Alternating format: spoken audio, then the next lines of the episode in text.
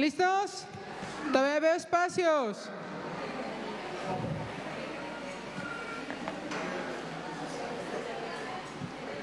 Como, como un pequeño comercial, quiero, quiero sembrar ahí en su, en su corazón algo. Eh, a quien Dios ponga en su corazón el sembrar una silla, ya ahorita, gracias a Dios, tenemos lleno.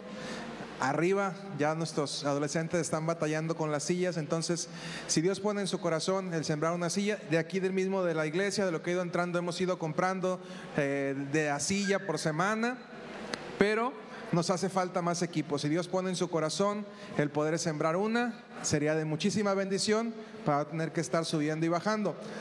Las sillas tienen un costo de 700 pesos ahí en Sams, las puede comprar en el área de papelería.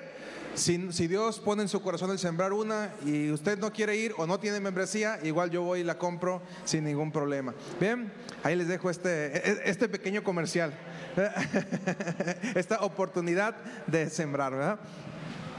Va, Muchas, muchas gracias por el movimiento.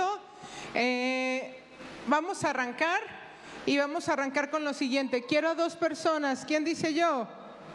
Es una pregunta nada más lo que les voy a hacer. Pásale, dos personas. ¿O dedocracia? ¿Dedocracia? Ok. Gali. Ah, ven, ven, ven, ven. Sello. Ok, para los que no van a estar aquí enfrente, lo que tenemos aquí es una caja de colores, ¿sale? Ok, chicos, aquí tenemos una caja de colores. Por favor, escojan los colores malos. ¿Malos? Malos. ¿Cuáles son los colores malos? Ninguno. Pues ninguno. O sea, o feos en qué sentido. Bueno, malos en qué. Bueno. Malos, malos. ah, ¿No hay color malo? no, no, no. ¿No hay color malo? No. Ok, un fuerte aplauso.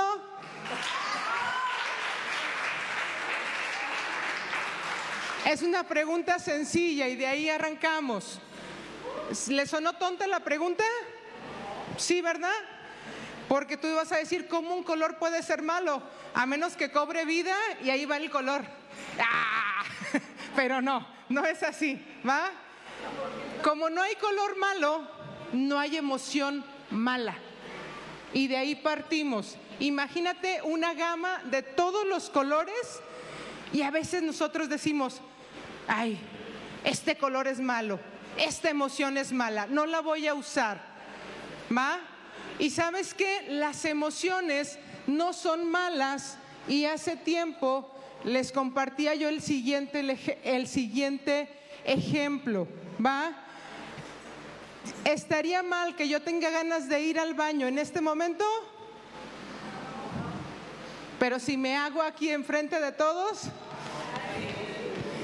estaría mal que pasa un chico guapo y digo, no, ¿verdad?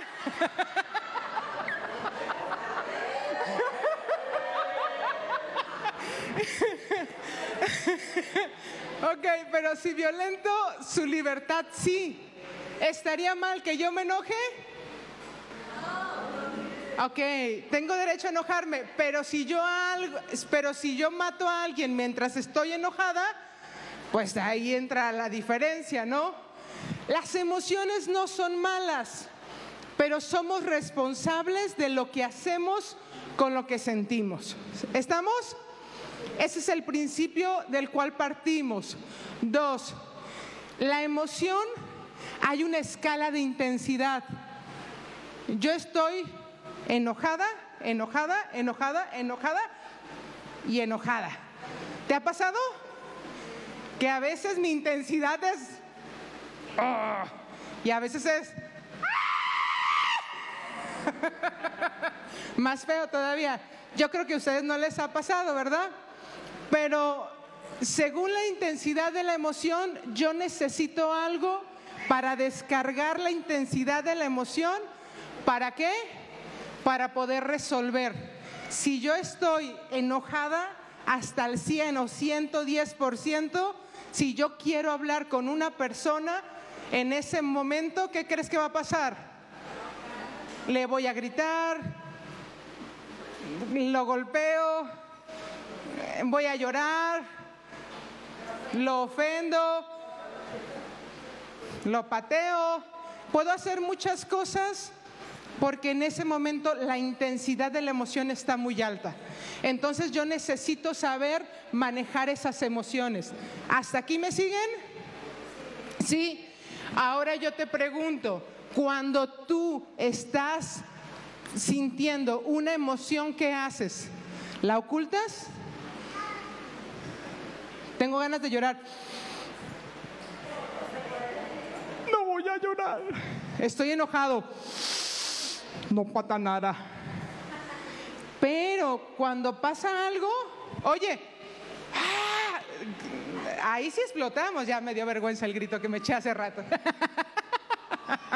Entonces, fíjense cómo no sabemos manejar nuestras emociones y no nos sabemos identificar qué emoción sentimos y cuándo afrontar la emoción. La escondemos muchas veces y cuando ya disminuye la intensidad de la emoción, no lo resolvimos. Simplemente queremos hablar y ¿qué creen? Como no lo resolvimos, ya no empezamos de cero. Ya tenemos, dicen que las mujeres somos históricas, porque tenemos todo un historial. Ok, de ahí, de ahí partimos. Tú sabes que detrás de una reacción emocional hay una necesidad. Te repito, detrás de una reacción emocional hay una necesidad. Cuando tú estás enojado, tú necesitas que tu voz sea escuchada y por eso estás enojado y por otras razones más. Pero el enojo no es malo. Si tú estás triste, tú necesitas un tiempo para procesar la situación, para aceptarla. Y la tristeza no es mala. Entonces cada emoción cumple con su función. Hay una necesidad detrás de cada emoción. ¿Va? Ok, pasamos a lo que es la tolerancia a la frustración. ¿Cuántos se han sentido frustrados alguna vez?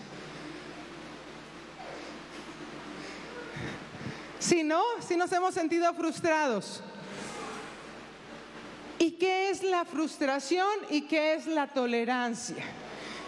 Miren, entramos con lo que es la tolerancia a la frustración. Nos dice que es la capacidad que se tiene para aceptar ideas y diversas situaciones que están pasando en algún momento de mi vida.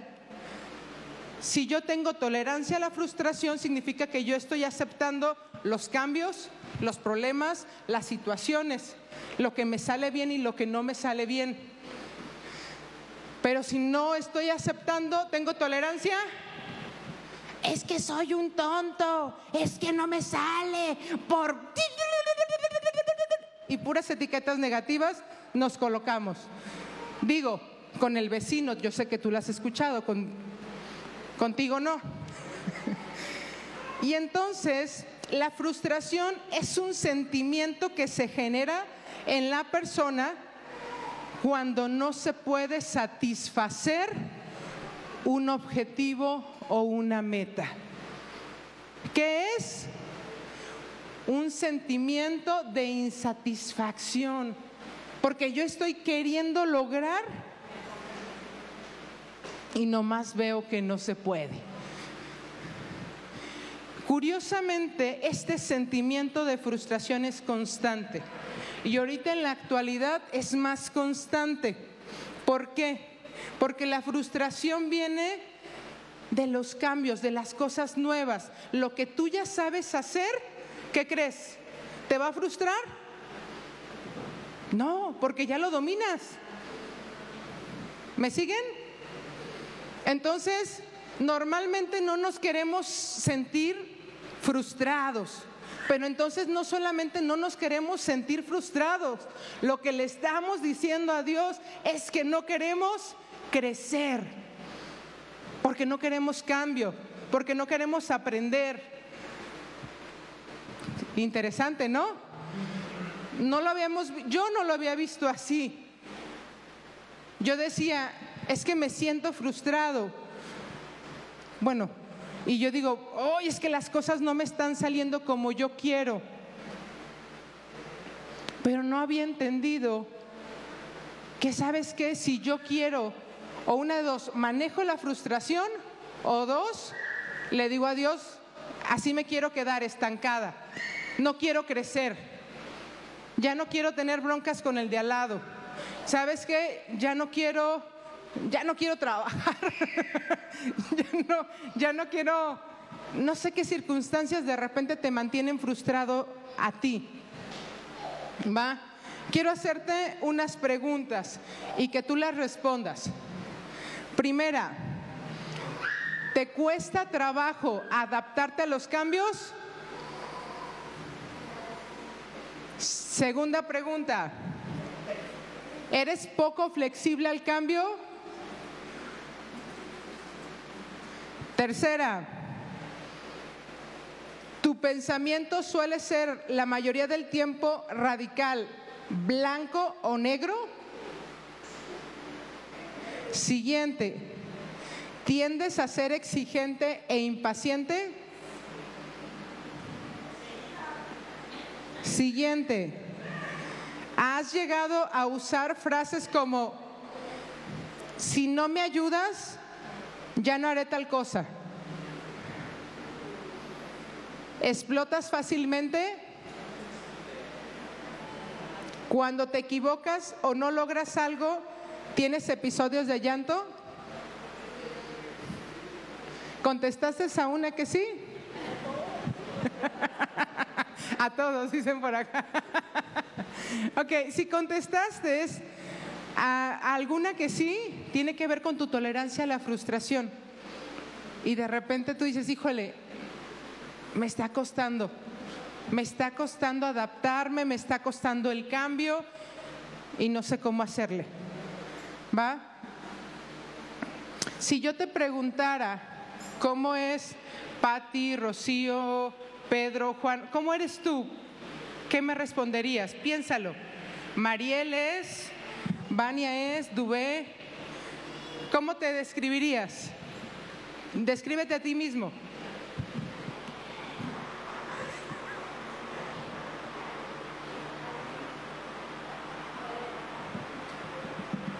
¿Listo?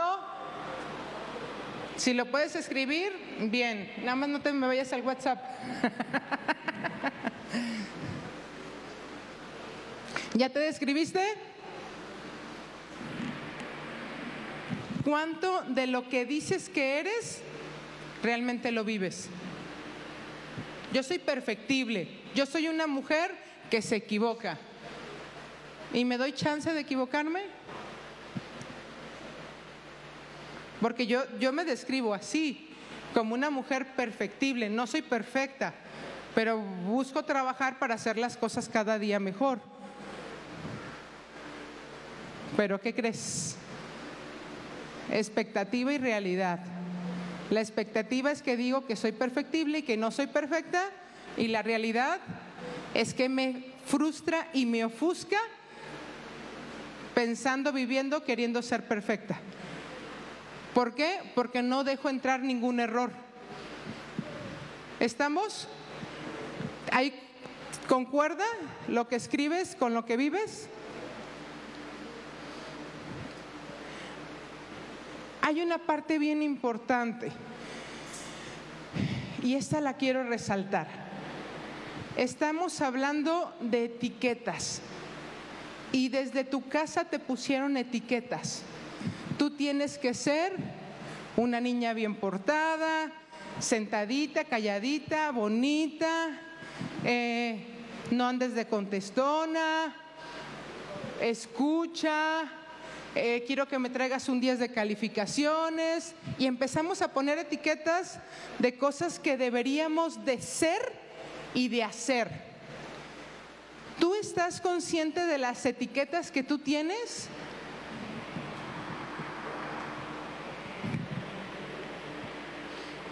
Es sí, no, no sé, y me estoy estirando.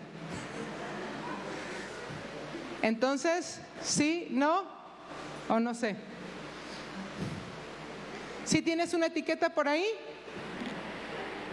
porque si no, significa que tienes mayor chamba. ¿Por qué? Porque si, ni siquiera estás consciente de las etiquetas con las cuales estás peleando. Y necesitas pelear con esas etiquetas y decir, híjole, siempre tengo que ser generosa, siempre tengo que quedarme callada, siempre tengo que respetar. Y malinterpretamos el respeto, porque tal vez el respeto digo, no digo nada cuando no me parece.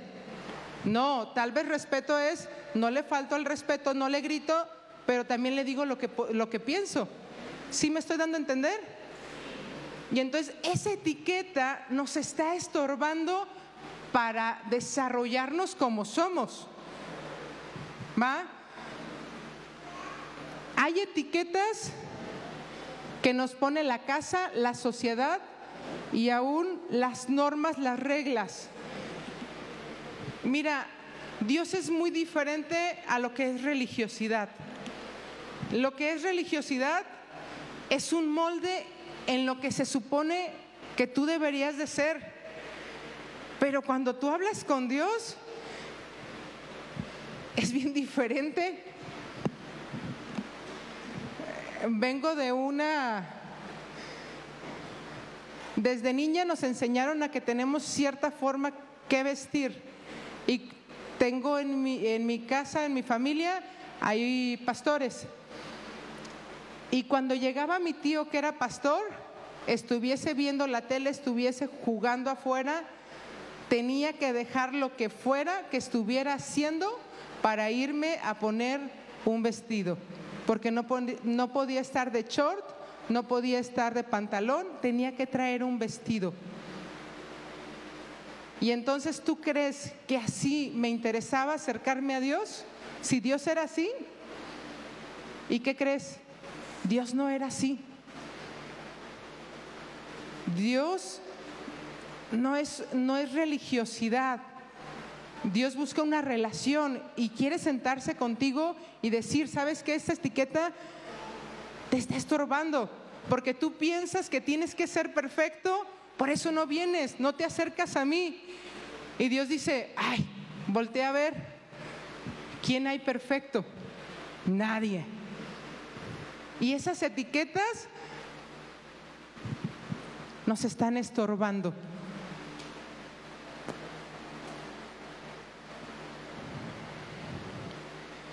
Hace poco Dios estaba trabajando conmigo algunos miedos y yo tenía que vencer y tenía que hacer que esos miedos ya no estuvieran esas formas de pensar, yo tenía que. ¿Y qué crees? Platicando con una amiga, me decía, a ver, ¿tú crees que Dios quiere violentar tu libertad o que tú te sientes mal, sientas mal? No, Dios va a trabajar los miedos, las ansiedades, frustraciones y todo, pero ¿cómo? Dios las va a trabajar de una manera que que Él tiene cuidado de ti. Quiere que seas feliz, quiere trabajar, pero no te quiere romper, no quiere que seas infeliz. ¿Sí me, doy, me estoy dando a entender?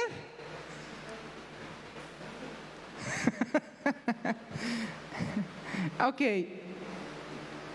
Dios quiere que disfrutemos.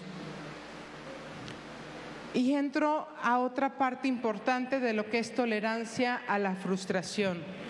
La tolerancia tiene que ver, perdón, la frustración tiene que ver con las expectativas. Te doy toda esta introducción porque las expectativas que yo tengo para hacer algo es lo que me hace sentir frustrado. Porque yo esperaba que ella me respondiera de cierta forma. Esperaba que él me diera tal cosa. Yo esperaba que el día de mañana las cosas me salieran bien. Y esas expectativas que yo tengo cuando lo estoy haciendo, ¿qué crees? Y no sucede, me frustra. Entonces, la, frustración viene por qué? ¿Por las qué? ¿Por las qué? Entre mayor expectativas, mayor. Entre mayor expectativas. Yo te, podía- yo te quiero preguntar, vamos a hablar de expectativas. ¿Las expectativas para qué te sirven? Ilusionarte, ¿ok? ¿Qué más? ¿Objetivos? ¿Ok? ¿Qué más? ¿Ok? ¿Qué más? Parámetros. ¿Ok? Por ahí escuché tener una visión. Voy a suponer que Vania, pues es mi amiga. Bueno, yo quiero que sea mi amiga y me acerco con ella, es mi amiga. Y la expectativa que yo tengo de una amistad, híjole, es que siempre va a estar ahí, que me va a escuchar, que me va a dar, eh, que, hay reciprocidad. Y de repente, tararán, leche con pan. Dania, eh, Vania sale, esa es mi sobrina Dania. Vania sale fuera y ese día no puede estar y yo digo, híjole, yo mi expectativa es que las amigas siempre están en los momentos importantes. Y Vania no, está, no estuvo. Híjole. Entonces, ¿es buenas, ¿son buenas las expectativas?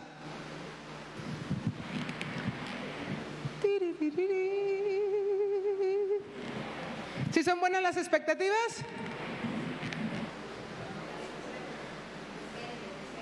¿De qué depende?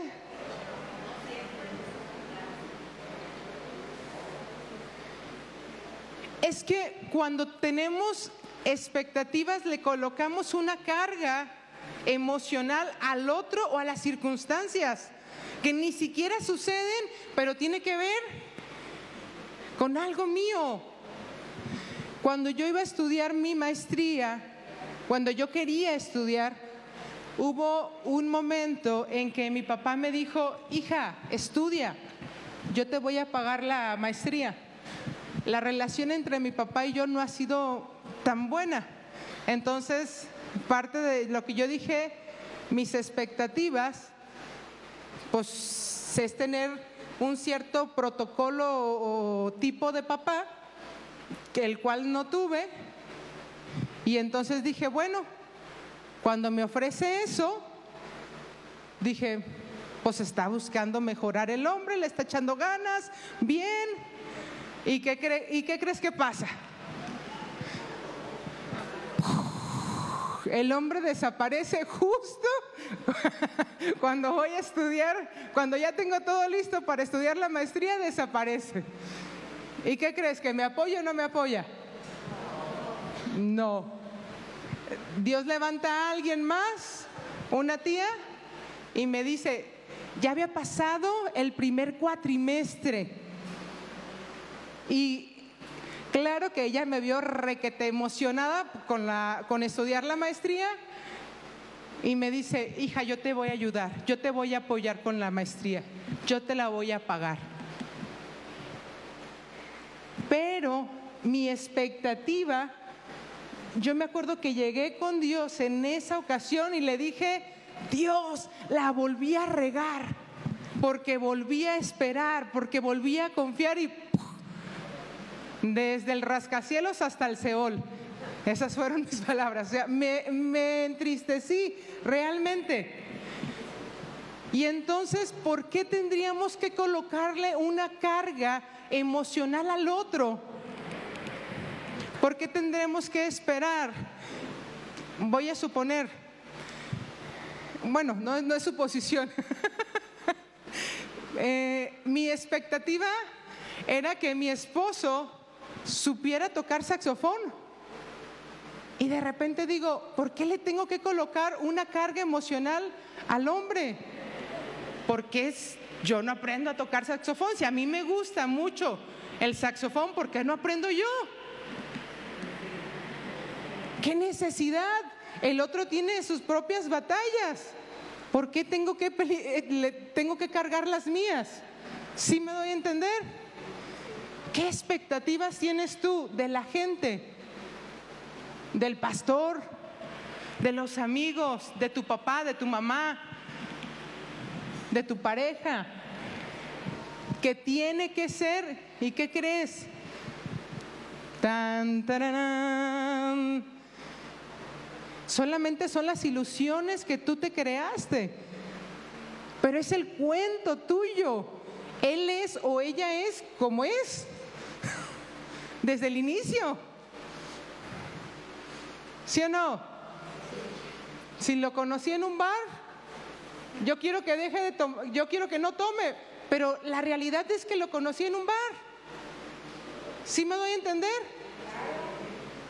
Entonces, yo quiero que sea serio. Ay, pero siempre fue bien dicharachero y ahora quiero que, que cambie. ¿Sí? Expectativa. Expectativa y realidad. Entonces, ¿cuáles son tus expectativas? Porque de acuerdo a lo que tú estás esperando, es en lo que te estás frustrando.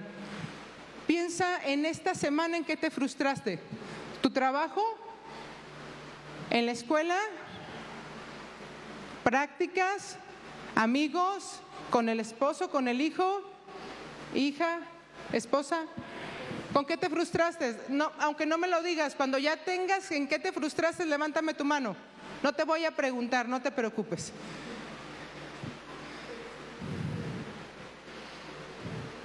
Listo, quiero que todos mantengan su mano, los que ya la tienen, no me la bajen, por favor. Quiero saber que todos tienen alguna frustración. Eh, quiero saber que no fui la única frustrada en esta semana. ¿Sí? ¿Todos tenemos? ¿Ya tienen alguna frustración? ¿Todavía no? ok, pueden bajar su mano. Gracias.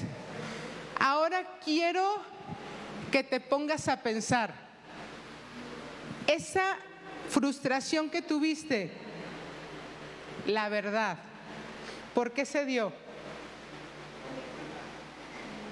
¿Ok?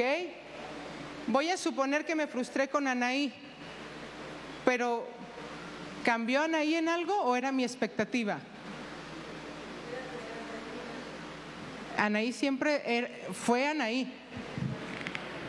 ¿Cuánto es tu cuento? ¿Si me siguen? Ok.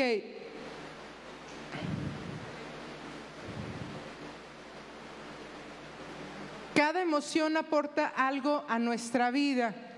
Yo te quiero preguntar, ¿tú crees que la frustración Dios la creó?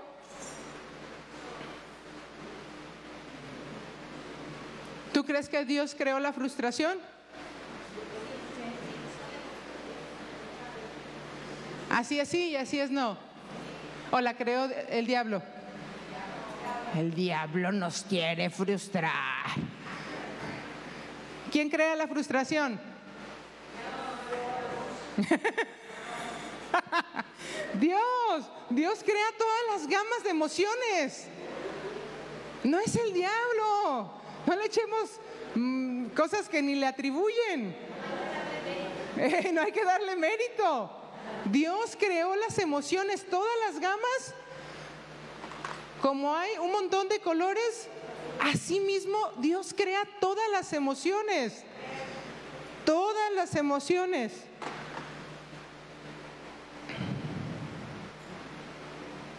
Y como te decía, la, frustración viene por hacer cosas nuevas o por sobresaturarnos de actividades. Cuando yo hago cosas nuevas, cuando yo hago cosas nuevas, yo estoy en una curva de aprendizaje. Y la verdad es que ¿Quién sabe dibujar de aquí? ¿Quién sabe hablar inglés? Si yo te pidiera en este momento que tú con el vecino hablaras inglés, ¿lo harías? Ok, nos frustraríamos porque el otro nada más habla inglés, voy a suponer. Ah, ese es japonés, ese es japonés. Entonces cuando hacemos algo nuevo hay frustración porque nos estamos adaptando. Y dos, cuando nos sobresaturamos. La verdad es que en esta actualidad tenemos un montón de cosas, hacemos muchas cosas a la vez. Estamos en una llamada, estamos en la computadora, estamos desayunando, está llegando alguien a nuestra oficina, está Estamos haciendo muchas cosas a la vez. Estamos con la cocina, estamos con el chamaco, estamos, sí viejo, no, sí, sí, sí, sí, que no. Estamos haciendo muchísimas cosas. ¿Y qué crees? Como realmente no estoy al 100 en una sola actividad, no voy a rendir al 100 y el resultado no va a ser el 100. Y entonces significa que me voy a frustrar porque digo, ay, quiero que me salga bien. Pero la, la realidad es que no estoy al 100 en esa actividad.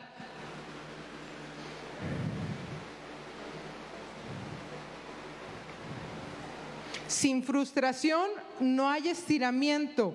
Sin, sin, estiramiento no hay crecimiento.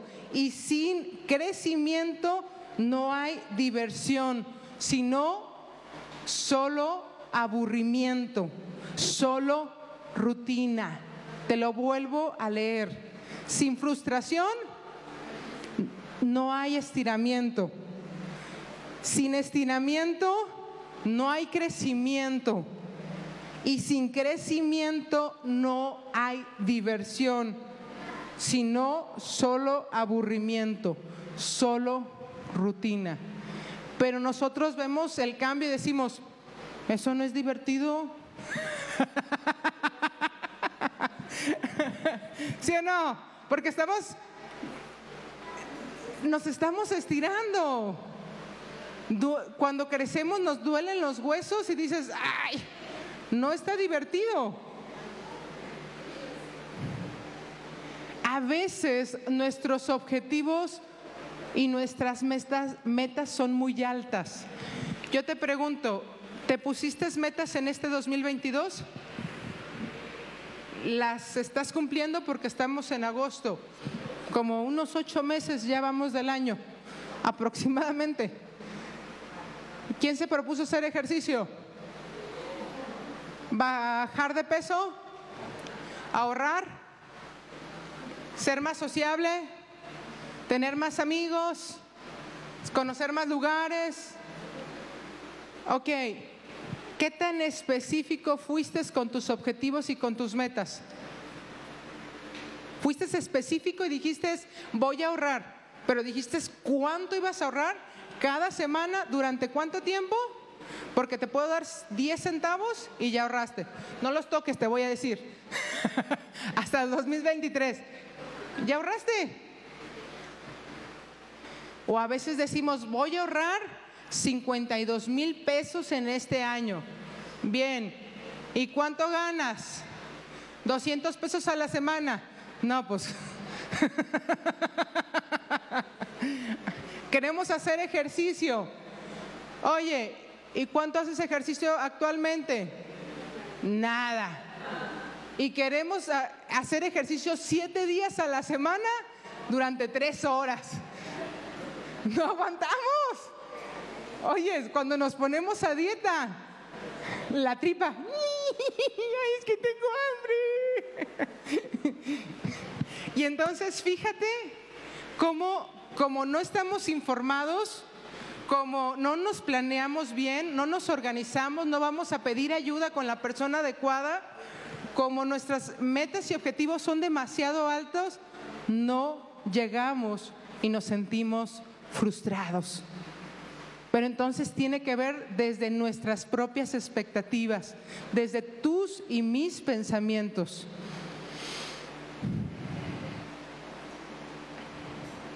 La tolerancia a la frustración es la capacidad de intentar cuantas veces sea necesario una actividad hasta llegarla a lograr y no darte por vencido.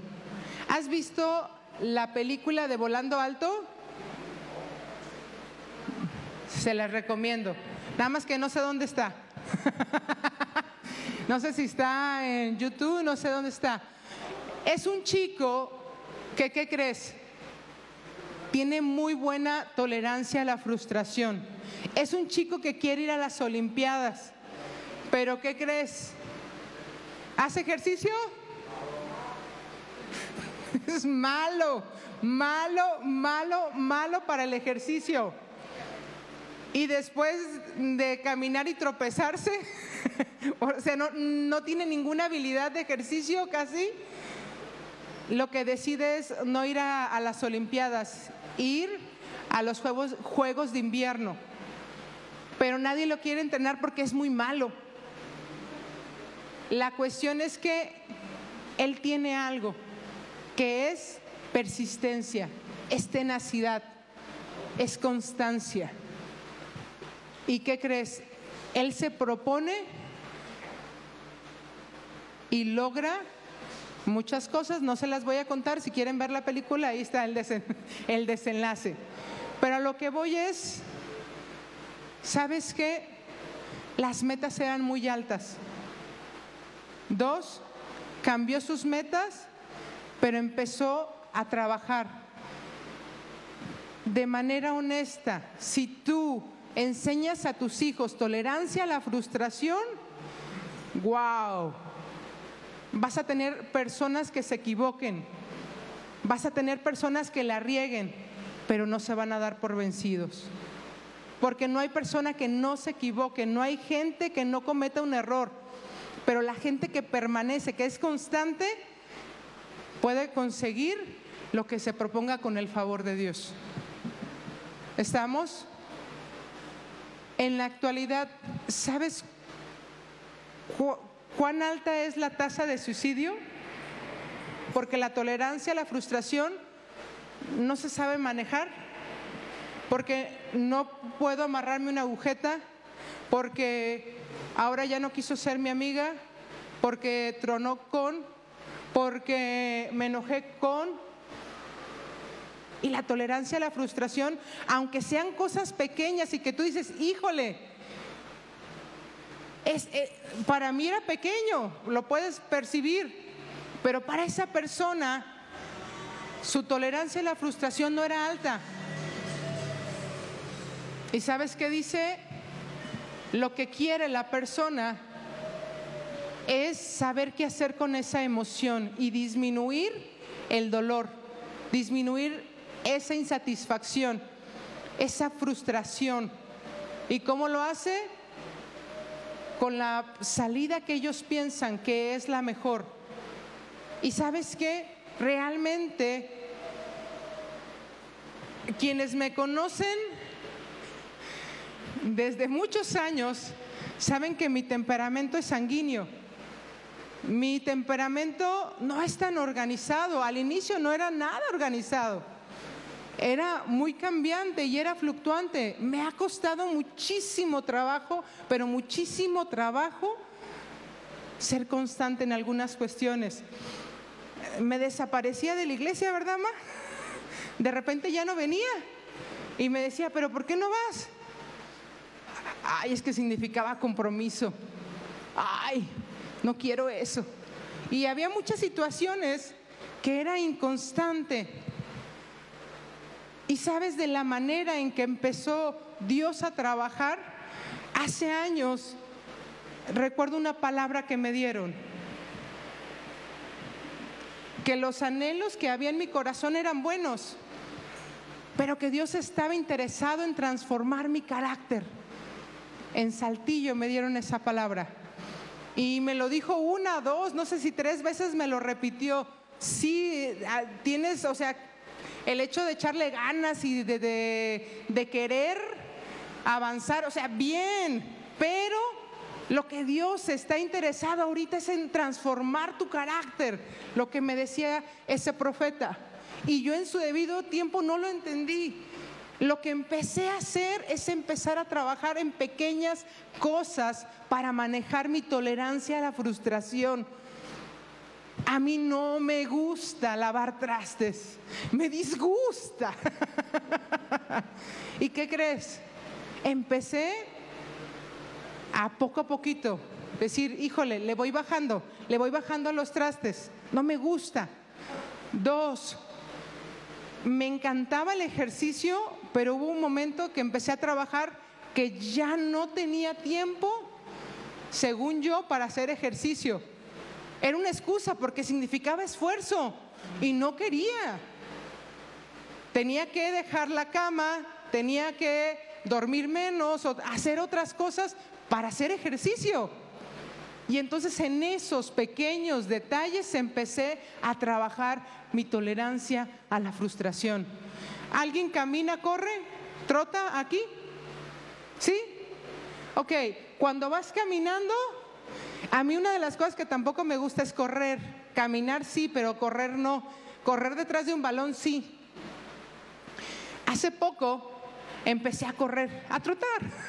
No soy flash. Pero llega un momento donde se siente en, la, en las piernas el dolor.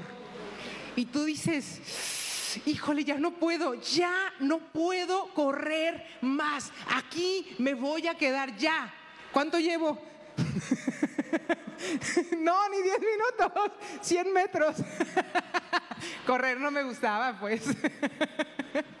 y entonces llega un momento cuando hay insatisfacción donde nosotros queremos tirar la toalla y decimos, híjole, no quiero esto. Pero de manera honesta, si logras pasar ese momento de insatisfacción, lo que generas es resistencia. Y llega un momento donde ya no sientes nada. Entonces, puedes seguir corriendo un poco más. No te digo que el primer día me aventé cinco vueltas a la loma porque no es cierto. Poquito, ¿verdad, amiga? Pero a final de cuentas es empezar. Y de esa manera se trabaja la tolerancia a la frustración. ¿Cómo? Con pequeñas metas, con pequeños objetivos y decir, ¿qué no me gusta? ¿Qué me cuesta trabajo? Me cuesta muchísimo trabajo leer. No me gusta leer.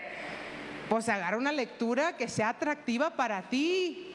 En primera instancia. Dos, no te pongas como objetivo una hora, que no lo vas a hacer. Pon en tu reloj cinco minutos y listo. Tres veces a la semana si tú quieres. Nunca en una meta coloques un 100%.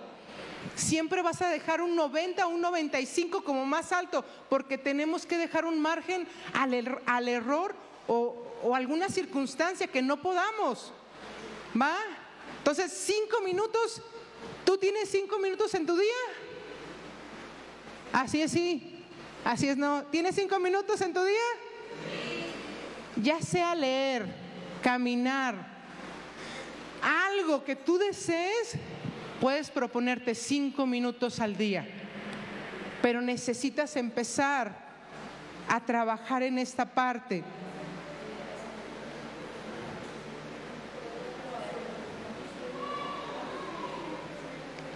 Tenemos, regreso con las expectativas, y hablamos de expectativas de ser perfectos. Mi expectativa es ser perfecta. ¿Por qué? Yo te diría, no, no, no, no es cierto. A ver, ¿por qué cuando hago un dibujo y no me sale, me enojo? Ya no voy a hacer nada. Porque entonces mi expectativa sí es perfección. Me, interesa que a la primera me salga la canción, que cante, que a la primera corra, que a la primera, la primera plática ella me escuche, yo la escuche, podamos llegar a un acuerdo. Esa es la expectativa. ¿A qué? A la perfección. ¿A qué? ¿Eres perfecto? ¿Sí? ¿Eres perfecto? Lo constante en esta vida es el cambio y por consiguiente el aprendizaje, por consiguiente la frustración y por consiguiente el error. Lo que tú tienes como constante es el cambio y lo que tú tienes agendado en tu vida es perfección. No le damos margen a equivocarnos. No le damos margen a este proceso de aprendizaje. Queremos que a la primera nos salga y nos salga bien. Qué bueno y a la vez qué malo, porque no aprenderíamos nada si no nos equivocáramos. Pero el punto es, ¿qué hacemos? ¿Cómo manejamos esta parte? Mi reto para ti es empezar a trabajar con pequeños logros. Mira, créeme que en terapia he trabajado con personas que de repente quieren algún cambio, pero les cuesta trabajo. ¿Y sabes qué? Como seres humanos perdemos este sentido de que podemos, porque nos sentimos incapaces, porque las metas son muy altas y, la verdad, o porque no pido ayuda. ¿Y sabes qué? De verdad, yo te reto a que te pongas pequeños logros y digas, esto puedo trabajar. Como te digo, no quieras ahorrar 52 mil pesos cuando tu ingreso es de 200 pesos. O sea, no lo, coloques así. No quieras bajar 50 kilos cuando en estos últimos años no has bajado ni, ni 10 gramos. ¿Sí? Entonces, es bien importante que te des cuenta que Dios te hizo con esa capacidad de logro, pero que tú te necesitas dar cuenta que la tienes, que no la has perdido, que ahí está.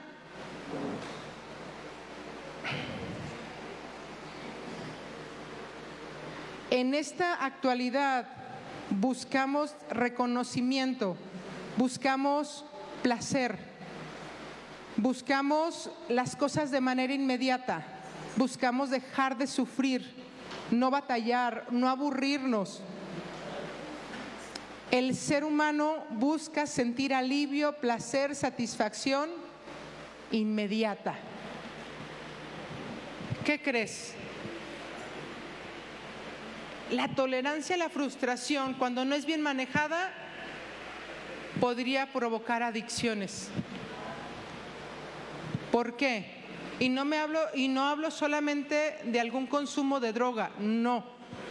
Porque en esto sí soy buena, porque esto me trae placer y, dibujar no me sale, pues voy a comer.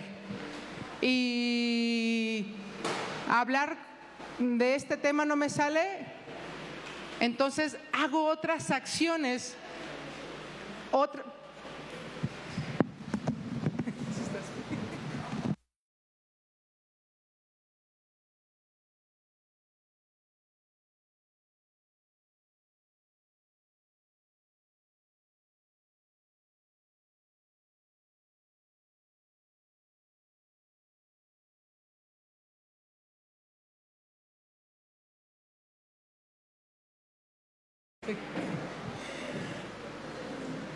genera la tolerancia a la frustración cuando no tengo me podría generar alguna adicción porque lo que yo busco es placer, es satisfacción, es sentirme bien. Y entonces, ¿sabes qué? Si esto no me trae, si esto no me sale, no me trae placer, entonces voy a buscar el cómo sí. ¿Va? Y entonces te quiero dar algunos tips. Uno, empieza a proponerte pequeños metas, objetivos. Dos, las emociones no las, no las sepultes. no las escondas. Primeramente identifica esa emoción, qué es lo que estás sintiendo. Segunda, acepta esa emoción, estoy enojada. Y, entonces ya que identificas y aceptas, ok, canalízala, dirígela a algún lugar. No digas no pasa nada cuando estás o cuando estoy trabada, triste. Lo importante es identificar, aceptar, entonces trabajo la emoción hacia alguna actividad que me pueda disminuir esa, esa intensidad de emoción y entonces ahora sí puedo hablarlo, resolverlo, etcétera. ¿Estamos? Dos. Tres. Empieza a, tener una exposición dosificada o limitada de estresores. ¿Cómo? Si correr te genera estrés, dolor, entonces sabes qué? Estírate un poquito para que a la siguiente sea más fácil el leer. Eh, me gustaba mucho un ejemplo que ponían ahí. En Navidad dice que el regalo de Navidad lo dejaba en los primeros días sin cerrado completamente, después lo abría un pedacito, pero no lo podía terminar de abrir hasta el día exacto. Entonces le generaba más eh, estrés o decir, ay, mamá, quiero abrirlo, a ver qué será, pero no lo podría abrir. ¿Va? Con tus hijos, si acuerdas un plazo, un tiempo, una hora, no la rompas. Si quedaste el martes, el martes, por más que te diga, ándale sí, ándale sí, llévame, llévame, llévame. Si es el martes, es el martes. Si es a las dos, a las dos, no antes. ¿Sale? Es sumamente importante. Y empiezo entonces a cerrar. Las cosas que estamos pasando las recibimos por nuestros sentidos, por nuestros cinco sentidos.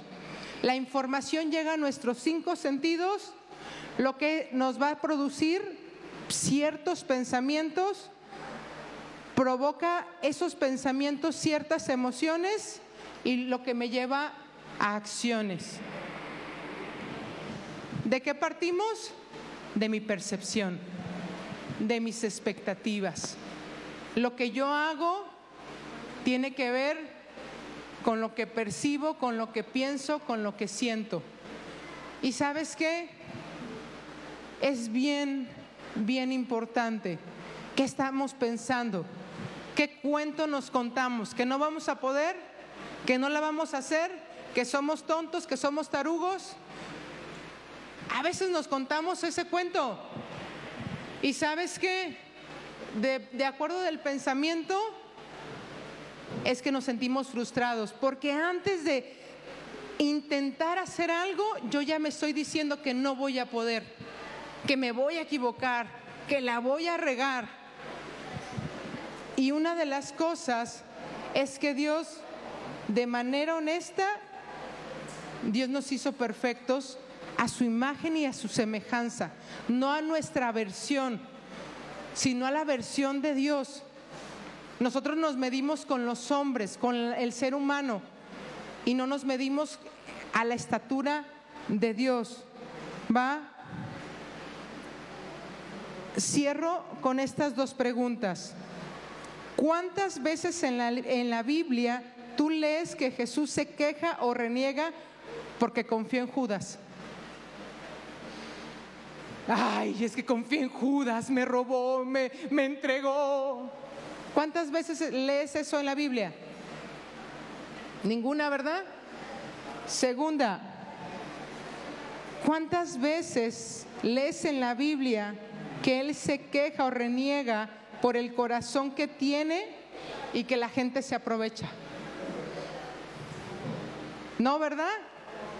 No lo vas a encontrar.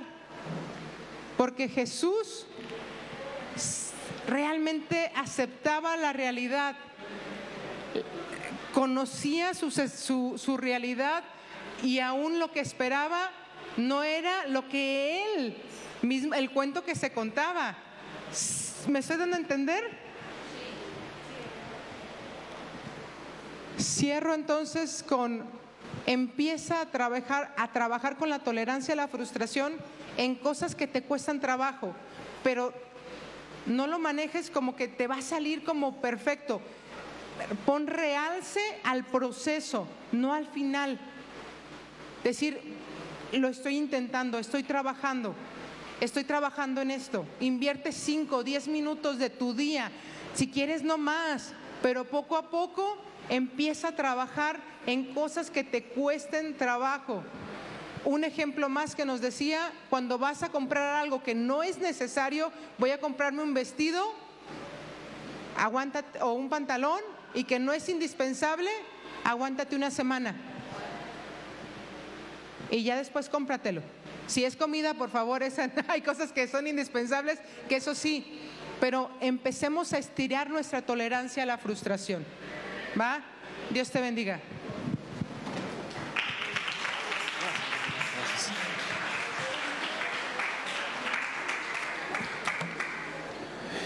Eh, lamentablemente vivimos en una sociedad que nos ha permeado mucho el que la vida va a ser perfecta. Todas las, las niñas, por ejemplo, crecieron con una expectativa de las princesas de Disney, ¿verdad? Y entonces todo... eh,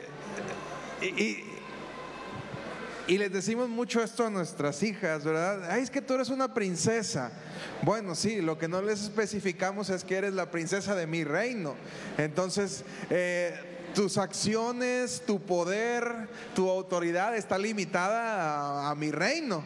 Entonces, lo que yo te puedo dar pues es lo que tienes el alcance a poderlo llegar. Sin embargo, eh, cuando vemos todo este cuento de Disney, donde siempre todo sale bien, donde al final eh, llega el príncipe azul y el príncipe se comporta de la forma en la que la princesa quiere y, y todo tiene un bonito final. Entonces cuando vienen las situaciones difíciles, cuando vienen las cosas que no, que no estaban dentro del guion, pues nos conflictuamos. Y, el no saber manejar estas emociones nos lleva a, a pensar incluso en lo bueno que es o no vivir. Tenemos una, una generación que tristemente va perdiendo sus pasiones, va perdiendo el gusto por hacer las cosas y una generación y curiosamente dentro de la iglesia también una generación de cristianos que dicen, ay, ya quiero que Cristo venga. Ay, ya, no, ay, pues ya quiero que Cristo venga, total. Y, yo creo que por eso Cristo se espera a venir, ¿verdad? Porque, porque no tenemos la perspectiva correcta. Y, y cuando viene, y no te digo que a mí no me pasa, yo soy una persona que, que me frustran mucho las, las cosas, soy muy, muy frustrable. Y, dentro de las cosas que trato de meterme, las ideas que trato de meterme a la cabeza es, eh, quiero que cuando Cristo venga me encuentre haciendo lo que tengo que hacer.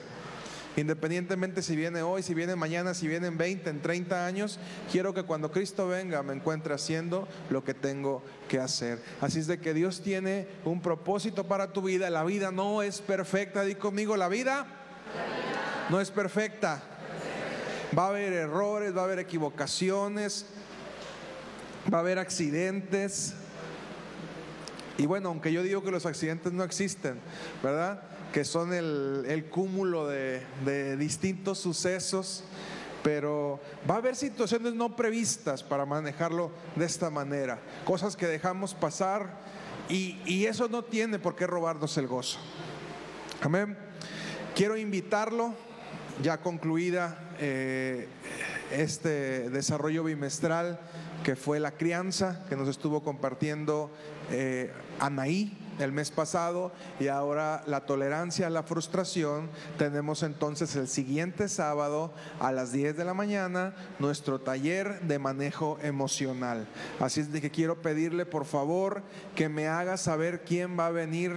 Espero que todos, que así como el domingo está lleno, el taller pueda estar lleno y pueda no perderse la bendición que Dios quiere darle. Eh, para el taller sí necesitamos que nos reserve usted su lugar porque eh, por la cuestión de los materiales. Créame, a veces eh, nos acostumbramos a lo bueno.